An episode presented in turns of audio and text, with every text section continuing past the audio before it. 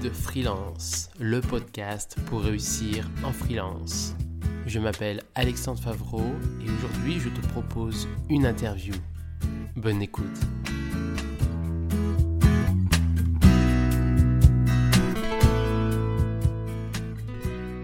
Merci Marion Giraudon euh, d'avoir accepté euh, cet entretien, cette interview pour euh, aider les freelances à mieux réussir leur activité. Je sais que tu as beaucoup de connaissances, beaucoup d'expérience dans le domaine. En plus, tu aides aussi des freelances. Donc, j'imagine que tu auras pas mal de choses à dire. Donc, je vais te poser des questions. J'imagine que tu pourras facilement répondre à toutes ces questions-là. Eh ben, merci Alexandre, avec grand plaisir. La première question qui est assez euh, basique, hein, c'est tout simplement, est-ce que tu peux te présenter en quelques secondes euh, ton parcours, euh, ta formation? Oui, bien sûr. Alors, donc moi, je m'appelle Marion Giroudon, je suis euh, freelance depuis six ans maintenant. Mon activité principale, c'est du conseil en marketing digital. J'aide les entreprises, en gros, à, se développer grâce à tout ce qu'on peut faire sur Internet. Et puis, ma deuxième activité, comme tu l'évoquais, c'est d'aider les freelances à se lancer et à développer leur activité avec des vidéos, des articles, de la formation, du suivi individuel. Donc, je suis arrivée là-dedans un peu par des concours de circonstances. Moi, j'avais fait une école de commerce. J'ai travaillé pendant plusieurs années dans plusieurs, euh, types d'entreprises dans le digital. Et puis, il y a un moment où euh, j'ai changé d'emploi, j'ai quitté une, entreprise dans laquelle j'avais beaucoup d'avantages, et notamment celui de travailler de chez moi, ce qui n'est pas donné à tous les salariés et revenir dans une boîte normale, entre guillemets, où je devais être au bureau tous les matins à 8h30 et où honnêtement je m'ennuyais un peu, ça a été difficile et c'est ce qui m'a donné envie de me, de me, mettre à mon compte en fait. Euh, donc j'ai démarré en 2015. Ça, ça s'est bien passé dès le début. Et puis en 2018, j'ai décidé de lancer Super Freelance, donc euh, la chaîne YouTube et le blog, parce que j'avais énormément de freelance et de futurs freelance qui me contactaient euh, pour des questions parce que j'organisais les After Work Malt tous les mois à Lyon. Et donc, j'ai vite été identifiée comme bah, quelqu'un à qui tu peux poser tes questions euh, sur n'importe quel aspect du freelancing. Je me suis dit, si tous ces gens-là me posent des questions, c'est qu'ils devaient être très nombreux à se les poser. Donc, j'ai eu envie de faire quelque chose pour répondre au plus grand nombre. Donc, pour aller plus dans le détail, par rapport à tes deux activités, la première, elle est plus dans le web marketing. Est-ce que tu peux en parler un peu plus? Ouais, alors ça, c'est euh, mon métier de base, on va dire. J'ai démarré en faisant du référencement naturel, payant, des campagnes publicitaires sur les réseaux sociaux. Pas mal de prestations aussi sur Analytics pour aider les entreprises à, bien mettre en place le suivi des stats sur leur site internet et, et les analyser. Et puis petit à petit, j'ai des prestations maintenant qui sont plutôt autour de la stratégie parce que finalement c'est quelque chose que je faisais un petit peu avant, on va dire en avant-vente, et que je facturais pas forcément, et j'ai pris conscience de la valeur que ça avait. Donc j'ai maintenant des entreprises qui me contactent sur cet aspect-là. On a un produit à vendre, qu'est-ce qu'on peut faire sur Internet pour le vendre, pour le mettre en avant, pour le faire connaître? Donc plutôt stratégie, et ça, ça m'intéresse bien. Et après, il y a une partie de l'opérationnel que je fais sur ce que je sais faire et ce que j'aime faire. Et puis une partie de l'opérationnel où, en général, je trouve des freelances qui ont les compétences qui me manquent pour, euh, pour compléter. D'accord. Donc, tu as un peu évolué dans ton activité par rapport au début où tu faisais vraiment le web marketing et tu faisais, j'imagine, toutes les actions derrière. Et là, tu es plus dans la partie stratégie. C'est une évolution par rapport à ce que tu Exactement.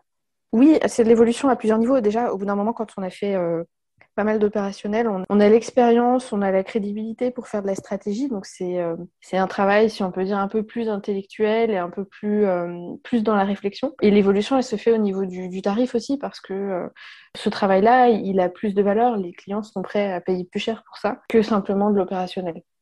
Bien sûr, je comprends. Et sur ta deuxième partie, donc qui consiste à aider les freelances, tu peux en parler plus en détail. Hein. Je sais qu'il y a du mentorat, mais il y a de la formation aussi. Qu'est-ce que tu proposes euh? Oui, alors en gros, je propose euh, des contenus déjà, donc des vidéos euh, toutes les deux semaines sur ma chaîne YouTube, soit des interviews d'autres freelances ou de, personnes qui travaillent avec les freelances, soit des, vidéos vraiment avec des conseils, avec des retours d'expérience et des témoignages. Et puis j'ai aussi un blog sur lequel je parle aussi de, tous ces sujets-là qui intéressent les freelances, hein, mais comment est-ce qu'on choisit bien son statut, comment est-ce qu'on trouve des clients, comment est-ce qu'on se comporte face à des prospects quand on leur parle pour la première fois. Voilà, c'est plein de questions qui reviennent souvent dans les échanges que j'ai et donc j'essaie d'y répondre au mieux. Et en plus de ça, donc pour ceux qui veulent aller plus loin, il y a effectivement une formation pour les personnes qui démarrent leur activité de freelance qui est éligible CPF pour passer en revue les aspects importants bah, d'une activité de freelance. Hein. Comment est-ce qu'on prépare son projet? Comment est-ce qu'on gère la partie administrative, le choix du statut? Pas mal de choses liées aux clients aussi. Comment est-ce qu'on génère des prospects Comment est-ce qu'on les transforme en clients Une fois qu'ils sont là, comment est-ce qu'on fait pour les satisfaire et les fidéliser Et puis il y a aussi une partie plus, euh, organisation et puis l'état d'esprit du freelance. Comment est-ce qu'on fait pour, euh, bah, pour euh, avoir la bonne posture face aux clients? Comment est-ce qu'on peut faire évoluer son activité? Voilà, il y a pas mal de choses. Le fait aussi qu'on devient responsable de sa propre protection sociale, et ça, tout le monde en a pas conscience. Qu'est-ce qu'on fait? Comment on prépare sa retraite? Comment on se constitue la trésorerie perso et pro? Tout ça, quoi. Ok. C'est vrai qu'il y a beaucoup de choses à dire si on veut aider les freelances dans plein de choses, hein, dans la vie de freelance, comme dans la prospection, dans plein, plein d'éléments de la vie de freelance le freelance, c'est l'entrepreneuriat. Donc il y a tellement de choses à dire et c'est important de donner son retour de, sa réussite, de la réussite qu'on a pu avoir et puis euh, tout ce qu'on a pu savoir euh, grâce à l'expérience. Est-ce que tu peux donner peut-être plus euh, de détails sur les noms, le nom de ton blog et de ton, ta chaîne YouTube? Ça peut être bien. Oui, alors c'est Super Freelance, tout simplement. Donc super-freelance.com pour le blog. Et sur YouTube, il faut taper dans la barre de recherche Super Freelance et puis, puis vous me trouvez. Ok, impeccable. Alors j'avais une question, alors peut-être que tu as déjà répondu, je ne sais pas si tu as plus de détails à donner. Pourquoi es-tu devenu freelance? Alors, être à mon compte, c'est pas forcément euh, une envie qui a toujours été présente chez moi. Mes parents, euh, ils ont toujours été commerçants et j'ai toujours trouvé qu'ils euh, travaillaient beaucoup pour gagner pas grand-chose et avec beaucoup de contraintes. Donc, j'aurais toujours dit pendant mon adolescence, jamais de la vie je ferai comme vous, sûrement pas. et c'est vrai que donc, en début 2015, j'ai changé d'emploi. Je, suis revenue en région lyonnaise dans une agence digitale et il n'y avait pas assez de boulot en fait. Donc je m'ennuyais assez rapidement. J'ai commencé à me dire euh, qu'est-ce que tu fais? Donc je regardais un petit peu les offres d'emploi, mais euh, le digital à Lyon en 2015, c'était pas très dynamique, on va dire. Et c'est de là que m'est venue l'idée de me dire bah, si le poste qui te convient, il n'existe pas, tu peux le créer. Et donc euh, ça, c'était possible en étant à mon compte. J'avais peur de plein de choses. J'avais peur de l'administratif parce que j'aime pas, j'aime pas faire mes papiers perso déjà. Donc je me suis dit en étant à mon compte, il y en aurait encore plus. Euh, j'avais peur de pas trouver de clients. La question que je me posais, c'était pas euh, comment est-ce que je vais les trouver, c'est est-ce que je vais en trouver. Et vraiment, ça, c'était des gros freins. Ce qui, euh, m'a quand même encouragé à le faire, c'est que euh, comme j'étais encore en période d'essai, j'ai pu partir dans les bonnes conditions et avoir les aides de Pôle emploi. Et, c'était un filet de sécurité qui était vraiment rassurant. en fait, je l'ai pas fait pour la liberté, pour tout ça, parce que j'avais pas conscience que j'allais avoir tout ça. J'avais pas confiance que j'allais avoir la maîtrise totale de mon temps, que j'allais gagner plus, que j'allais pouvoir choisir mes projets. Je, je pensais pas du tout à ça, en fait. Et donc, une une autre question que j'ai qui est la grosse question euh, pour un freelance. Hein. pour tout freelance, c'est la grosse question. Comment on trouve des clients? Et justement, je te la pose, comment tu as trouvé des clients? J'imagine que ça évolue avec le temps, mais comment tu as trouvé des clients et comment tu en trouves actuellement? Alors, au début, je me suis dit, tu vas être, euh, nulle comme commercial, tu vas pas du tout être une bonne vendeuse. Donc, je me voyais pas euh, contacter des gens que je connaissais, ni Nadan ni Dev, pour leur proposer mes services. Ça, je savais que je serais pas bonne du tout là-dedans. Donc, ce que je me suis dit, c'est qu'il fallait que je connaisse plein de monde. Donc, j'ai commencé euh, à essayer de travailler mon réseau. Je suis allée dans plein d'événements, et d'ailleurs, c'est sûrement euh, dans l'un de ces événements qu'on a dû se, rencontrer. Euh, je me disais qu'il fallait que je connaisse plein de gens, mais j'avais pas forcément bien ciblé qui est-ce qu'il fallait dans mon réseau, en fait. Donc voilà, j'ai commencé à aller à plein de types d'événements, mais je savais que ça prendrait du temps. Donc en, parallèle, je m'étais inscrite sur euh, plusieurs plateformes de freelance. Je m'étais inscrite sur Upwork, euh, qui est l'ancien nom de Malte. Je m'étais inscrite sur 404 Works. Il n'y en avait pas beaucoup en fait à l'époque. Donc ceux que j'ai trouvé, je me suis mise dessus. Malte, donc Upwork à l'époque, a été génial pour moi parce que ça m'a apporté en deux ans, j'ai fait une cinquantaine de missions. Donc ça, ça a été top. Et puis bon, finalement, ce que j'imaginais, euh, c'est avéré vrai. Le réseau que j'avais commencé à constituer m'a ramené beaucoup, beaucoup, beaucoup de missions. Aujourd'hui, euh, trois missions sur quatre, elles arrivent par mon, par mon réseau. Mais le réseau, voilà, c'est un truc où tu vas rencontrer des gens, un jour ils penseront à toi, mais pas tout de suite. Donc il faut avoir des moyens plus court terme que tu actives pour trouver tes premiers clients. Tiens, ça me découle deux questions. Alors, une question qui n'est pas forcément liée à ce que tu viens de dire, mais euh, c'est lié au fait que je te connais et et comme tu as pu le dire, on s'est rencontrés, je m'en souviens très bien, lors d'une réunion, une des premières réunions que tu organisais pour Upwork. Et ça, tu peux éventuellement parler plus en détail. C'est vrai que c'est toi qui organises sur Lyon euh, Upwork, qui est maintenant qui s'appelle Malte.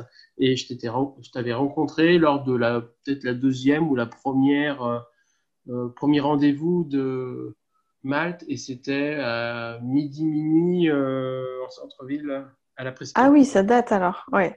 Ah bah, en fait, euh, je, t'ai dit, tu vois, j'avais pas forcément bien réfléchi à qui devait constituer mon réseau. Et donc, je suis allée à plein d'événements au début. Puis bon, tu démarres, t'as pas encore trop de boulot en journée. Ça te dérange pas de sortir le soir, d'aller à plein de trucs. Donc, je suis allée à beaucoup d'événements et, j'ai réalisé en un ou deux mois, on va dire, que ce qui était intéressant pour moi, c'était pas les événements d'entrepreneurs au, sens euh, classique. En gros, les événements d'entrepreneurs, j'y retrouvais soit des freelances, euh, soit des start On venait pour la même chose, on cherchait de l'argent. En gros, c'était ça. Donc, il n'y avait pas de clients. Et en fait, ce qui a été intéressant pour moi, c'est plutôt les événements où j'allais rencontrer des gens du digital, des autres freelances. Hum, le réseau que j'ai constitué, c'est pas des prospects, c'est des ambassadeurs, c'est des apporteurs d'affaires. C'est des personnes qui ont des compétences complémentaires aux miennes et qui s'adressent aux mêmes clients que moi, donc qui souvent sont amenés à recommander euh, quelqu'un sur euh, mes compétences à moi. Et c'est vrai que c'est pour ça aussi que j'ai eu envie, en voyant qu'à Lyon, il n'y avait pas d'aftermalt, il n'y avait pas de drink, j'ai eu envie de proposer de le faire. Et donc, en mars 2016, j'ai organisé mon, premier apéro de freelance donc avec Melt. ça fait partie des choses aussi qui m'ont énormément aidé à, à, développer mon réseau. Moi, je suis assez d'accord et je pense que je suis assez d'accord sur beaucoup de choses que tu peux dire de manière générale. Je le dis souvent aussi, Là, tu étais organisatrice d'événements et ça, c'est essentiel pour se mettre en avant. C'est pour ça que je suis co-organisateur des freelance aussi, entre guillemets. Hein. Ça permet d'avoir une notoriété assez rapidement et puis une image positive d'un autre côté. Et c'est justement euh, lors de ces, une de ces réunions qu'on s'est rencontrés euh, quand tu commençais à organiser euh, pour Upwork, qui est devenu Malte. Et ça m'amène une question que je n'avais pas identifiée, mais qui, qui, peut être pertinente dans ton cas, étant donné que toi, tu organises les euh, aftermath. Alors, si tu veux y répondre, évidemment, sinon, euh, à toi de voir. Hein. Quel est ton avis sur les plateformes de mise en relation de freelance? Ben moi, comme je te disais, euh, ça m'a vraiment bien aidé à démarrer. Donc, je peux que avoir un avis positif. Je suis consciente qu'aujourd'hui, c'est plus difficile pour un nouveau freelance parce qu'il y a plus de monde sur ces plateformes. Mais c'est vrai qu'elles sont aussi plus nombreuses. Pour moi, un freelance, il doit absolument avoir plusieurs canaux d'acquisition clients sur lesquels il travaille. On peut pas se dire, je m'inscris sur les plateformes et c'est bon. On peut pas se dire, je fais du réseau et c'est bon. On peut pas mettre tous nos œufs dans le même panier, c'est trop dangereux. Donc, s'inscrire sur des plateformes, je trouve que c'est très bien. Ça peut amener des prospects supplémentaires, ça peut amener aussi d'autres types de prospects que ceux euh, qui viennent vers nous habituellement. En revanche, faut pas, faut pas tout en attendre, quoi. Donc oui, s'inscrire, pas toutes, il hein, faut bien les identifier. Sur mon site, j'ai une liste avec une trentaine de plateformes. Déjà, c'est un bon point de départ, je trouve. Donc, identifier celles qui sont, euh, soit celles qui sont bien parce que des personnes qui sont sur le même type de compétences que nous nous ont dit, bah, moi, avec cette plateforme, j'ai pas mal de contacts. Soit parce que c'est des plateformes qui sont spécialisées sur nos métiers. Faut, faut s'inscrire. Il n'y a rien à perdre. Ça coûte juste un petit peu de temps. Et il faut bien avoir conscience que les plateformes ne feront pas tout et qu'il faut euh, développer d'autres canaux euh, en parallèle. Ok. Moi, mon avis, il est un petit peu, il recoupe un petit peu ce que tu dis. C'est qu'au tout début, moi, c'était pareil. La plateforme Upwork, pour pas la citer, m'a apporté beaucoup de clients au début et c'était une grosse part de mon chiffre d'affaires au début. Et j'ai réussi assez rapidement à m'en détacher. Et maintenant, c'est essentiellement du réseau. 95, euh, 98% de mon activité, c'est le réseau. Et je suis aussi d'accord sur ton deuxième point. Il ne faut pas faire que le réseau, il ne faut pas faire que le, les plateformes, etc., surtout au niveau des plateformes. Il ne faut pas s'axer uniquement sur les plateformes. D'une, il y a beaucoup de plateformes où il n'y a pas grand-chose de derrière. C'est un peu des coquilles vides, ça c'est mon avis. Et euh, il n'y a pas énormément de plateformes vraiment pertinentes. Malte reste euh, une des plateformes les plus pertinentes. Mais c'est vrai qu'il y a beaucoup de concurrence sur les plateformes, sur Malte comme ailleurs. Et ce n'est pas forcément les prix les plus élevés. Donc il faut vraiment développer son réseau les plateformes, c'est bien dans un premier temps, c'est bien pour avoir un complément, mais euh, il faut développer, je pense, le réseau. C'est ce qui est le plus important pour, euh, pour réussir en freelance. Voilà. Les plateformes, c'est que ça doit être quelque chose d'annexe ou de pour commencer. Exactement. Et euh, on, a le même, euh, finalement, on a le même vécu de ce côté-là. Les plateformes nous ont beaucoup aidés au début, le temps que le réseau se mette en place. Et finalement, une fois que tu as un réseau qui travaille bien pour toi, bah, en fait, les plateformes, euh, tu vas avoir des contacts que tu n'as pas forcément la, capacité de traiter parce que tu n'as pas suffisamment de temps. C'est vrai. J'ai une autre question, alors que je pose souvent. Hein. Qu'est-ce que tu aimes le plus en tant que freelance? Ah, ce que j'aime le plus, vraiment, c'est ma liberté. Ma liberté de plein de façons. J'aime pas me lever tôt, donc je me lève pas tôt parce que j'ai pas un employeur qui m'attend euh, tous les jours pile poil à 9h, euh, toute prête, toute pimponnée euh, derrière mon bureau. Genre, enfin, vraiment organiser mon temps comme je veux, c'est génial. C'est tout bête, mais aller faire des, courses au supermarché quand il y a personne à la caisse, c'est trop bien.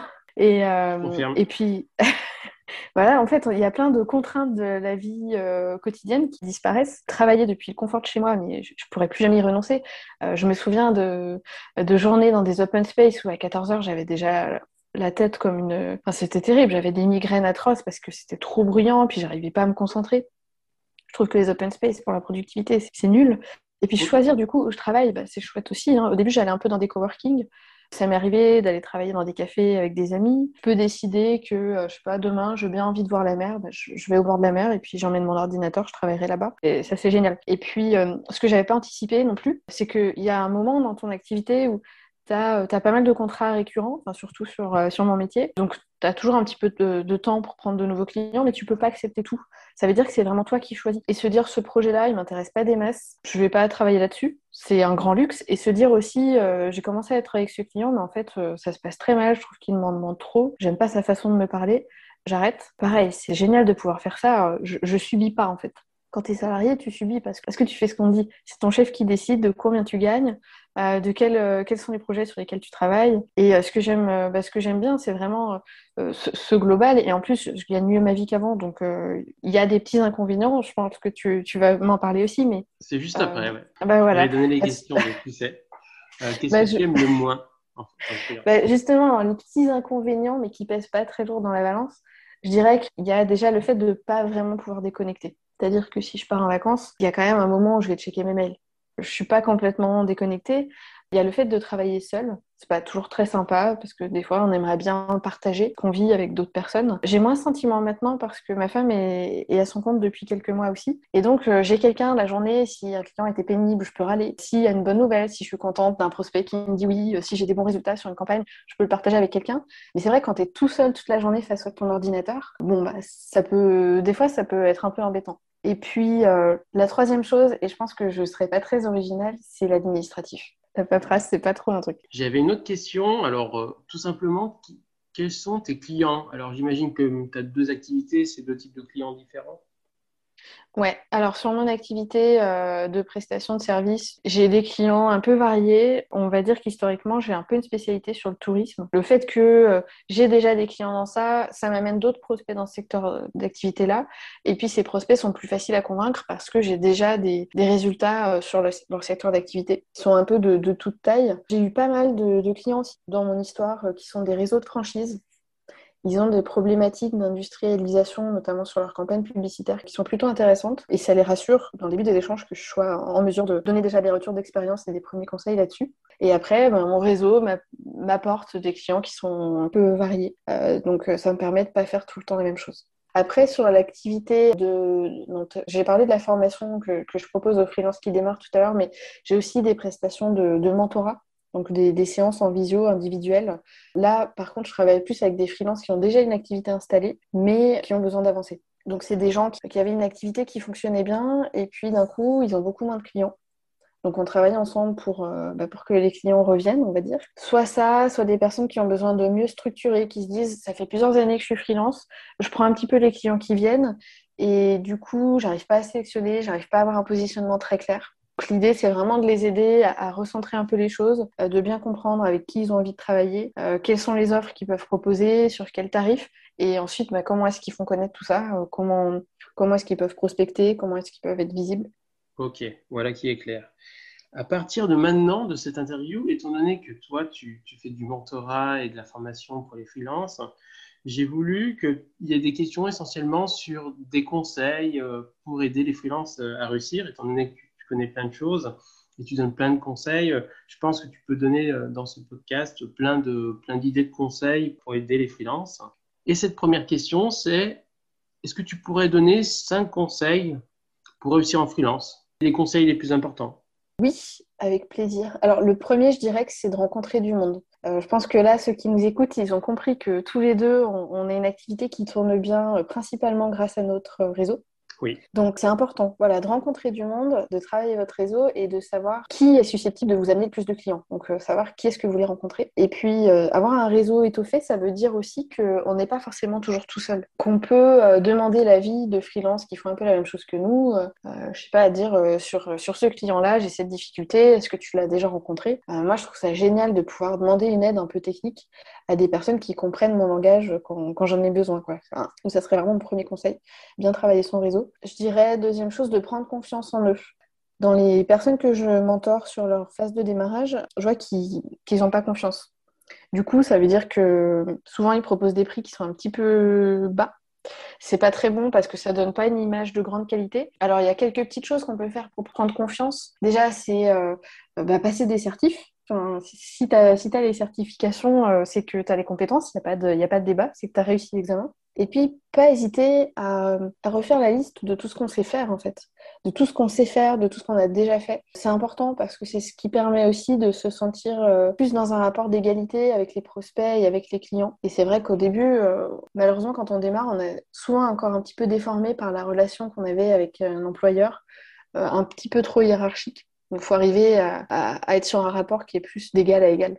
Et, ça, voilà, ça passe par la confiance en soi. Je dirais, troisième conseil, de bien choisir son statut. Il y a beaucoup de freelances qui démarrent en micro-entreprise et puis rapidement ils se disent ah ben non mais je peux peux pas je peux pas déléguer si j'investis dans ça euh, j'ai pas envie de le faire parce que je peux rien déduire donc c'est pas pas forcément très intéressant euh, de choisir forcément les micro-entreprises. Et euh, à l'inverse, il y en a qui partent directement sur des créations de sociétés euh, parce, parce qu'on les a guidés là-dessus. En fait, ça vaut le coup de comprendre vraiment quels vont être vos besoins. Est-ce que vous allez avoir des dépenses pour votre activité? D'identifier quel est le statut qui correspond bien en fait à, la situation quoi, en termes de dépenses, de chiffre d'affaires, protection sociale, de, de démarches administratives aussi, parce qu'il y a des statuts qui sont plus lourds là-dessus que d'autres. Donc ouais, bien choisir le statut et d'écouter son intuition. Ça, ça me semble important aussi. C'est quelque chose que j'ai pas fait assez au début. Quand on échange avec un prospect, des fois, il y a, tous les signaux qui sont là pour nous montrer que ça va mal se passer, euh, que le, prospect payera mal, qu'il en demandera toujours plus, qu'il sera désagréable. Et ben, il faut savoir s'écouter, je pense. Quand vous le sentez pas, le prospect, il faut pas y aller, quoi. Jusqu'à maintenant, je pourrais dire la même chose. Hein. Je suis, d'accord sur tout, donc pas de débat. Hein. Bah, au début, même si ton intuition te dit euh, ce mec, ça a l'air d'être un peu un con, euh, tu veux des clients, donc tu dis c'est pas grave, il me faut le client, donc euh, tant pis, y vas. Et puis à un moment, bah, tu, mets fin à la collaboration parce que, parce que tu peux plus. Mais ouais, plus s'écouter, ça me paraît important. Et puis, dernière chose, je dirais de faire attention à pas prendre de retard que ce soit sur l'administratif, sur la prospection, sur les projets. C'est important de bien maîtriser son planning. Là, c'est pas comme quand on est en agence ou quand, quand on est salarié. Les délais, on les fixe aussi nous-mêmes. Donc, il faut bien savoir gérer les choses. Et euh, se mettre en retard sur l'administratif, c'est le bon moyen de se prendre des pénalités. Sur la prospection, c'est le bon moyen de se retrouver sans rien au bout d'un moment. Enfin, et sur des projets clients, c'est euh, quasiment garanti que le client ne sera pas content, qu'il n'y aura pas de, de, mission suivante derrière et qu'il ne vous recommandera pas. Respecte ces cinq conseils, c'est pas mal. Oui, oui, comme je l'ai déjà dit, hein, je suis, d'accord sur tout, hein, ça ne me surprend pas d'ailleurs. Euh, mais euh, ouais, ouais j'aurais pu dire la même chose. Une autre question, alors c'est à l'inverse, j'imagine que les personnes que tu as en mentorat aussi euh, peuvent t'aider dans, la résolution de cette question-là. Est-ce que tu pourrais donner cinq erreurs fréquentes à éviter quand on est freelance? Par exemple, des erreurs qu'on te dit souvent euh, et qui sont fréquentes avec les personnes que tu mentores Ouais, alors il y en a une, j'en ai un peu parlé, qui est liée au manque de confiance, de proposer des prix trop bas. C'est pas bon de faire ça parce qu'au début on se dit il faut que je sois pas cher parce que du coup les prospects auront plus envie de travailler avec moi qu'avec des gens plus chers. Ça pose plein de problèmes. Déjà, euh, si on vend ces, services à des tarifs trop bas, ça veut dire que pour, euh, gagner correctement sa vie ou même pour survivre, il euh, faut trouver plein de clients, il faut bosser vraiment beaucoup. Donc ça, c'est pas forcément très intéressant. Les clients qui sont attirés par des prix bas, c'est pas forcément les meilleurs. Ah, je confirme, c'est même les pires. C'est ça, c'est des gens qui n'ont pas, enfin, qui pas conscience de la valeur de ce qu'on apporte. Et souvent, c'est des gens qui vont être hyper exigeants. Euh, oui. Euh, c'est un peu paradoxal parce que c'est ceux qui payent le moins et c'est ceux qui en demandent le plus. Mais euh, du coup, ça ne permet pas d'attirer des bons clients. Et puis en fait, on s'enferme un petit peu dans des prix trop bas parce que même si le client est content, il va continuer de vous donner du travail, de vous demander des choses. Donc vous restez sur des tarifs bas. Il va vous recommander à d'autres personnes qui vont vouloir les mêmes tarifs. Et on se coince un petit peu en fait avec des prix trop bas et, euh, et une activité qui est, qui est pas très rémunératrice. On est obligé d'en faire beaucoup pour finir le mois et on s'essouffle assez vite c'est un cercle vicieux, oui. Donc, il euh, faut éviter ça. Mais beaucoup de juniors font ça parce que ils, voient les autres faire comme ça. Parce que sur les plateformes, souvent, c'est comme ça. Ou quand on commence sur une plateforme, on a tendance à, mm. faire des prix bas, plus bas que les autres, en espérant gagner la prestation. Mais ensuite, on n'arrive pas à en vivre. Et de manière générale, même dans le réseau, oui, si on est trop bas, le client, il va se dire, il va comparer parfois, assez souvent. Et le plus bas, il va se dire, je ne prends pas parfois. Tu ne seras pas forcément pris parce que tu es trop bas. Et si tu es prêt, il va se dire, celui-là, il est dans le besoin, donc je peux peut-être euh, demander, en demander plus, ou ils vont avoir des doutes sur la qualité du travail, etc. C'est ça. Bon. Oui, en fait, c'est assez simple. Hein. Si vous allez au supermarché pour acheter du jambon, est-ce que vous avez envie de prendre la marque du pouce? Non, parce que euh, souvent, dans l'esprit de beaucoup de gens, ben, petit prix égale petite qualité aussi. Et oui. Donc, euh, soyez le jambon euh, le plus cher du rayon. Alors après, même sans être le premium, mais d'être au moins dans la moyenne, quand on démarre, c'est important. Quoi. Il y a ça que je vois souvent. Il y a un autre truc que j'ai constaté, et c'est marrant parce que j'ai pas été trop comme ça au début, je trouve, mais c'est la, peur de relancer. Euh, le nombre de personnes qui me disent bah, le client, enfin le prospect, je lui ai envoyé un, devis, je lui ai envoyé une proposition, ça fait euh, dix jours, j'ai pas de réponse, bah, j'attends. Bah non, en fait, tu attends pas, il faut que tu relances parce que il y a, y a, tellement de raisons qui peuvent expliquer qu'un prospect n'a pas donné suite. Il y a plein de raisons et pas de nouvelles, ça ne veut pas forcément dire euh, mauvaise nouvelle. Donc, faut relancer. souvent, on n'aime pas parce que ça te met dans une position un petit peu de réclamer et ça ne met pas très à l'aise. Mais en fait, non, euh, tu as passé du, temps avec un prospect, tu as échangé avec lui, tu as construit une proposition. C'est normal que tu veuilles une réponse. Donc, il euh, ne faut pas, faut pas hésiter à relancer.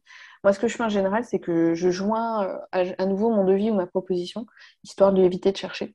Et ça débloque souvent plein de situations. Les erreurs aussi, alors ça, pour le coup, je l'ai fait, c'est de ne pas oser demander d'acompte. C'est hyper important compte parce que ça permet de s'assurer de la bonne foi du prospect, de son sérieux, du fait qu'il a des sous pour nous payer. Voilà, ça crée tout de suite un petit peu plus d'équilibre dans la, dans la relation. C'est hyper important. Il y en a qui n'osent pas le faire, mais en fait, euh, moi, j'ai jamais trouvé que c'était mal perçu de la part des prospects ou des clients parce qu'en fait, toutes les entreprises fonctionnent comme ça. Et aussi, ça permet d'analyser le client, euh, le prospect. Si il bug au niveau de, de la compte et qu'il veut pas de la compte, c'est pas bon signe. Ouais. Et par contre, s'il bug pas, moi au tout début, je ne prenais pas d'acompte. Ensuite, j'ai pris 10%, euh, non peut-être 20%. 25%, 30%. Maintenant, je suis plutôt sur du 50%. Ouais, moi, je euh, 50 les rares qui bug sur, euh, sur la compte, ils veulent pas d'un compte ou, euh, ou tout simplement ils disent OK, mais la compte, ils mettent du temps à le verser. Ouh là là, là, tu sens déjà le client qu'il faut peut-être pas garder. C'est un bon moyen de tester le, client. Alors moi, je te cache pas que ça m'arrive parfois de travailler avec des boîtes qui ont des services achats avec des procédures un peu lourdes. Sur des grosses boîtes, je peux accepter de fonctionner sans acompte et j'ai jamais eu de problème de paiement derrière. Mais sur des plus petites boîtes, euh, c'est compliqué quand même de travailler sans acompte. Euh. Oui. Ça permet de sécuriser aussi. Et au pire du pire, euh, si tu prends un acompte de 50%, bah, si ça se passe mal et qu'à la fin, il ne veut pas payer, tu as les 50%.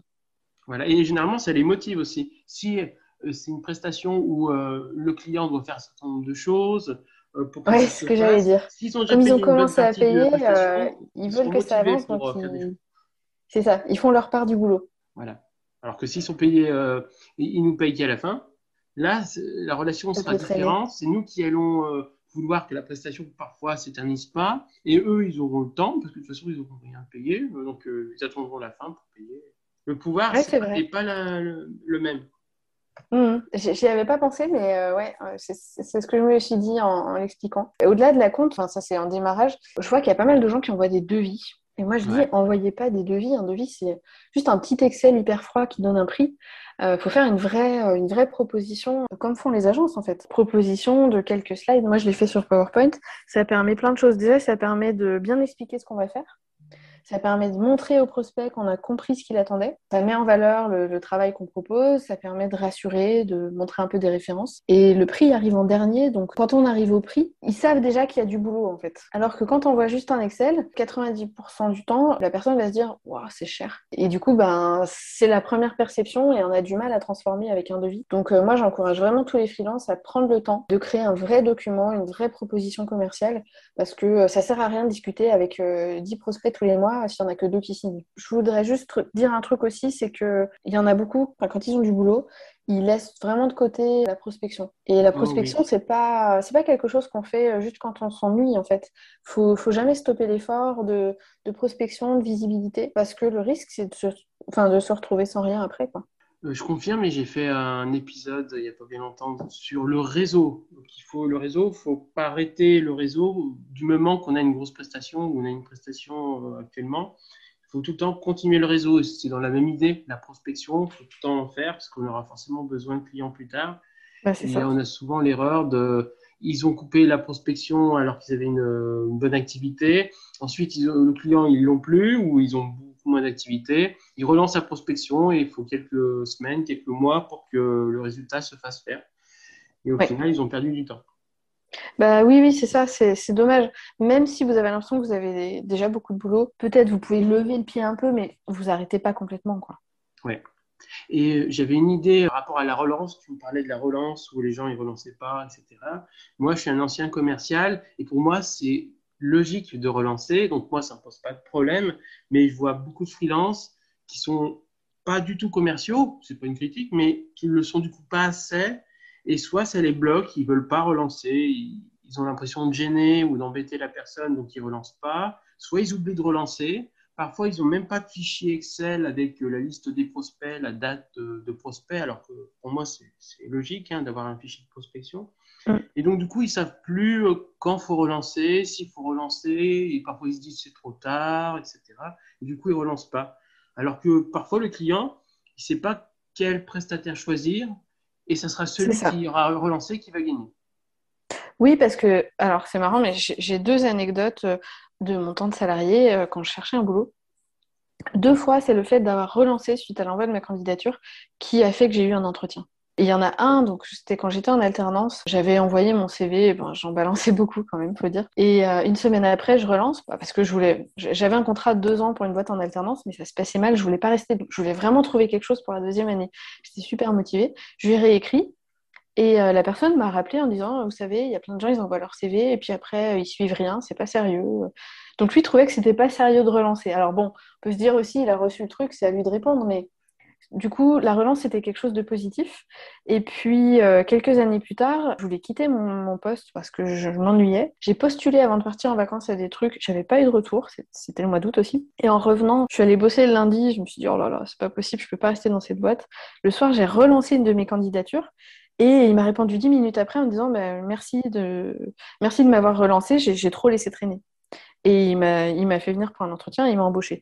Donc vraiment, la relance, dans tout ce qu'on fait, que ce soit pour chercher un boulot ou que ce soit euh, lorsqu'on est à la recherche de clients, c'est hyper important. On n'ose pas le faire, mais il faut aller au-delà de cette crainte parce que quand vous l'aurez fait deux, trois fois et que vous verrez que bah, du coup le prospect revient vers vous et qu'il vous dit désolé, euh, je t'ai pas répondu, j'étais en vacances, ou alors désolé, je peux pas te faire de retour encore parce que j'ai une réunion tel jour et c'est là que ça va se décider, ben en fait vous vous rendez compte, ça débloque vraiment beaucoup de situations.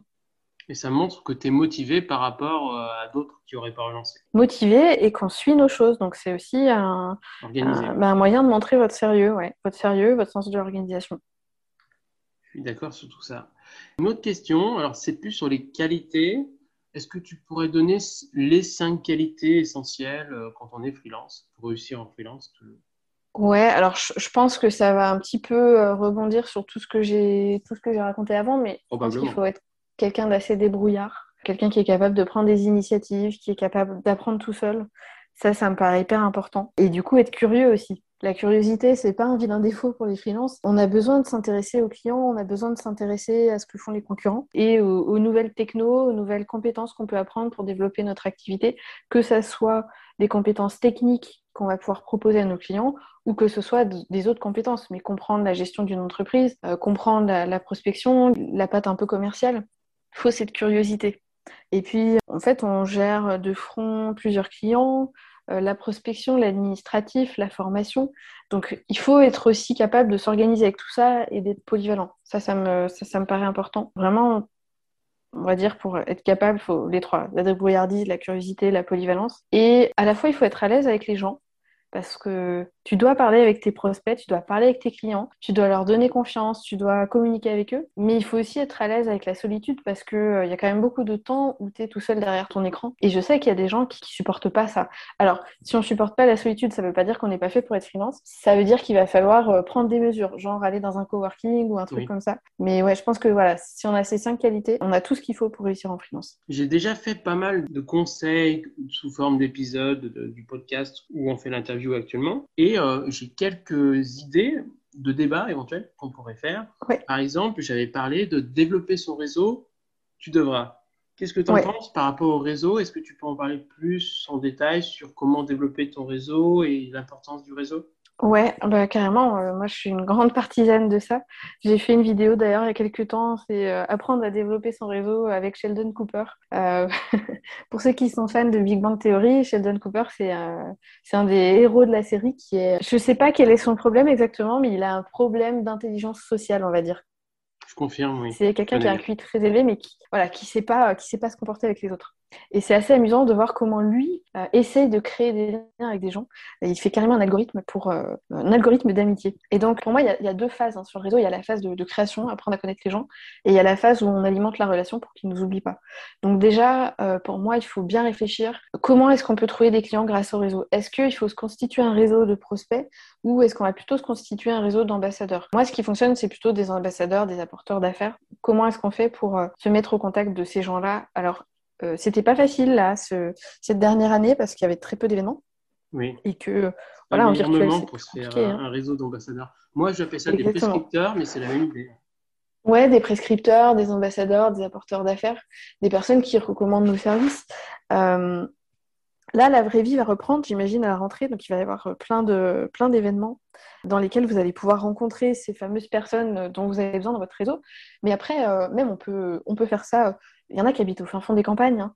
Euh, il y en a qui sont digital nomades et, du coup, pour ces personnes-là, le réseau, il va être virtuel avant tout. Et on peut aussi le faire grâce à des groupes Facebook, des choses comme ça, ou en individuel, contacter des gens, euh, je sais pas, envoyer un message sur LinkedIn en disant, euh, bah voilà, ce que tu fais, ça m'intéresse, je pense qu'on peut avoir des synergies, est-ce que tu serais d'accord pour qu'on en parle? Ça, c'est plus difficile à faire parce qu'on a toujours peur de se faire jeter, mais en général, c'est des démarches qui sont très bien accueillies. Donc, faut pas hésiter. Une fois qu'on connaît ces gens-là, ils connaissent d'autres gens donc, il euh, faut faire en sorte qu'on puisse rester dans leur esprit. Donc là, il y a plusieurs astuces. Déjà, le fait de publier sur les réseaux sociaux, c'est un moyen assez simple de faire en sorte que ces gens continuent à penser à nous parce qu'ils continuent de nous, de nous voir finalement, sans qu'on ait besoin d'aller vers eux directement. Donc ça, bien publier sur les réseaux sociaux, c'est important. Et donc ajouter ces gens, par exemple, sur LinkedIn. Mais il faut aussi quand même être capable de provoquer des échanges plus individuels. Bah, par exemple, euh, qui peut être bien, parce que souvent on dit que c'est un petit peu artificiel, les gens ils osent pas trop, mais euh, tu vois un article ou une vidéo qui te fait penser à cette personne, ou qui fait un peu écho à une discussion que vous avez eue, bah, tu lui envoies le lien, tiens, j'ai vu cette vidéo, ça me fait penser à ce qu'on se disait l'autre fois, ça euh, c'est important. Et puis je disais tout à l'heure, publier sur les réseaux sociaux, mais ça va dans les deux sens. Il y a quelqu'un de votre réseau, vous avez envie de garder une bonne relation avec lui, bah, essayez de commenter un petit peu ses posts, tout ça faire des choses pour rester dans leur esprit et s'assurer que le jour où ils ont besoin de quelqu'un qui a votre compétence, c'est à vous qu'ils vont penser. C'est vraiment important ça. Ok. Et la deuxième réflexion, que euh, j'avais déjà fait un épisode dessus, c'est sur le pitch. Alors, tu pitches très bien, il y a pas mal d'éléments du pitch que tu utilises, hein, notamment le storytelling, etc. Qu'est-ce que tu penses de l'importance du pitch quand on est freelance? Bah, Je pense que c'est très important parce que n'importe qui, est susceptible de devenir un jour un client ou de nous amener un jour un client. Ça veut dire que on doit être capable de s'adapter et euh, quand on rencontre quelqu'un, peu importe dans quel cadre, faut qu'on puisse lui expliquer qu'est-ce qu'on fait avec un langage qui est, clair. Alors dans les freelances, on est assez nombreux euh, sur l'univers du digital et ça veut dire que souvent il y a beaucoup de jargon. Ça m'est arrivé au début de dire je suis consultante SEA. C'est consultante SEA, en gros, c'est quelqu'un qui fait de la, publicité sur Google. Sauf que ça parle, ça parle que aux gens du digital. Ça veut dire que si, tu expliques ce que tu fais à quelqu'un qui n'est pas dans le digital, il faut lui expliquer différemment. Dis pas je suis consultant en social ads, dis euh, je fais de la publicité sur Facebook par exemple. Ça, ça, me semble hyper important.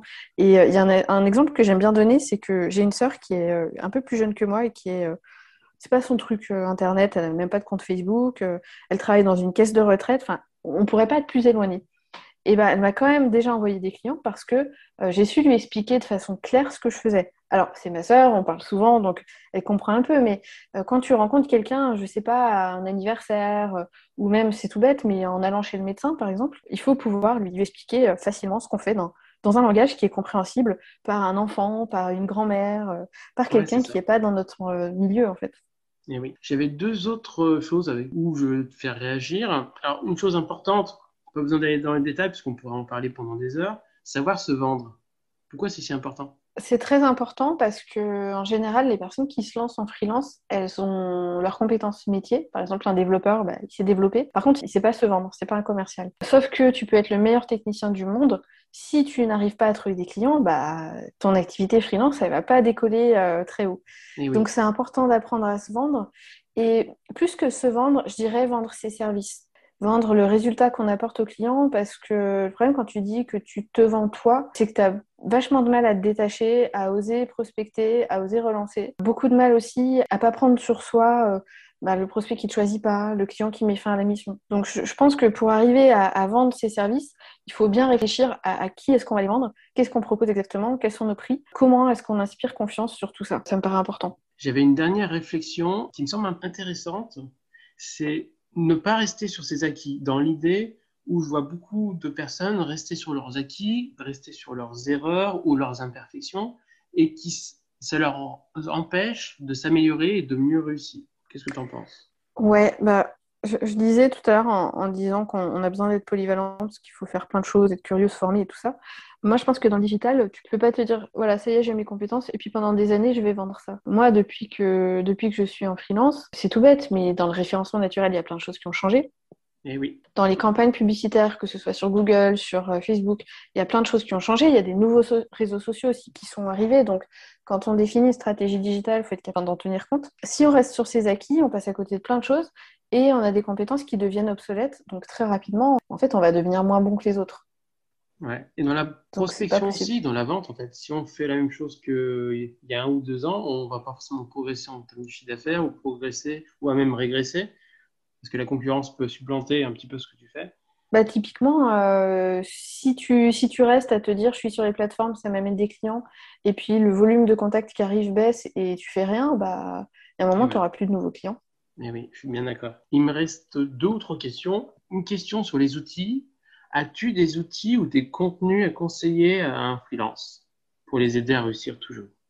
Bah, je dirais tout ce qui peut permettre de gagner du temps, bien traquer son temps avec des outils comme Toggle, utiliser un système de prise de rendez-vous en ligne. Euh, tout ça, c'est important parce que justement, on gère tellement de choses de front que si on peut euh, automatiser certaines choses et consacrer moins de temps, il faut vraiment pas hésiter. Et tout ce qui peut aussi euh, nous mettre plus en valeur, je pense que c'est important. Donc, avoir des outils un peu d'aide à la vente, si on peut dire, mais je sais pas, un petit document qui présente nos services, un site internet, un document un petit peu matrice de nos modèles de, enfin, de nos propositions commerciales. Tout ça, c'est vraiment des choses qui vont aider, je pense. Merci. Est-ce que tu aurais quelque chose de complémentaire à dire aux gens qui écoutent Je voudrais dire que c'est vraiment chouette d'être freelance. Donc, tous ceux qui ont envie de se lancer et qui hésitent, je dirais créez-vous les bonnes conditions pour démarrer et puis allez-y, quoi. Réfléchissez pas trop longtemps. Euh, c'est dommage de perdre du temps. Et quel est le mot de la fin que tu pourrais faire? Bah, déjà, merci beaucoup de m'avoir donné la parole. Et puis, euh, j'espère que tous ceux qui écoutent ont, pris un petit peu des, notes de choses qu'ils peuvent euh, faire pour, euh, pour réussir leur démarrage ou pour améliorer leur activité. Si on peut les aider comme ça, c'est génial. Bah, merci Marion pour cette interview. Je pense qu'elle est très très bien. elle correspond beaucoup à ce que je pense aussi. Et je pense que ça aide beaucoup les freelances. Merci. Super. Merci à toi. Merci d'avoir écouté cette belle interview de Marion Giraudon et merci Marion d'avoir accepté de faire cette interview. J'étais certain qu'avec euh, tes compétences, avec euh, ton vécu et tes connaissances, tu allais donner plein de conseils pertinents. Et maintenant, j'ai la confirmation. Donc, je suis très content de cette interview. Tu as pu donner plein de vécu, plein de conseils pertinents, plein de bonnes idées, plein d'astuces qui, j'en suis sûr, pourront aider plein de freelances. Pour résumer, qu'est-ce qui a été dit durant cet épisode? Pour trouver des clients, il faut souvent utiliser le réseau. C'est vraiment important le réseau. Ça peut être du networking physique, ça peut être des réseaux sociaux, ça peut être animer des événements, mais le réseau est essentiel pour réussir en freelance et pour avoir des clients.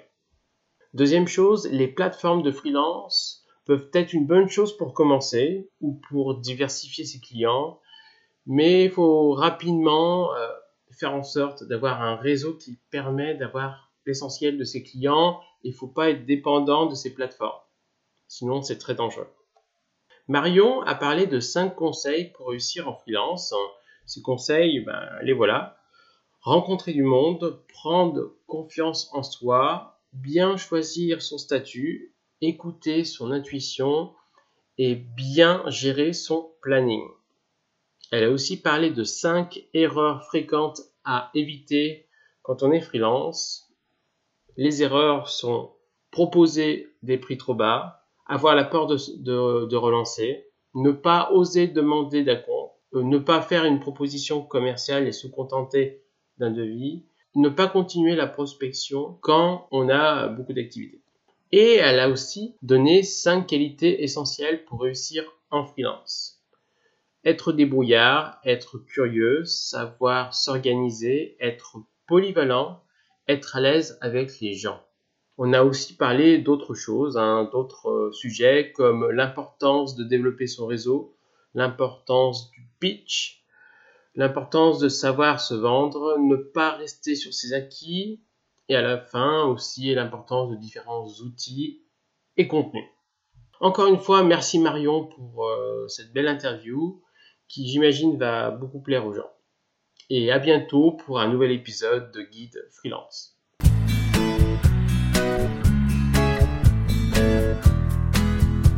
Merci d'avoir écouté cet épisode et n'hésite pas à écouter les prochains épisodes. À bientôt.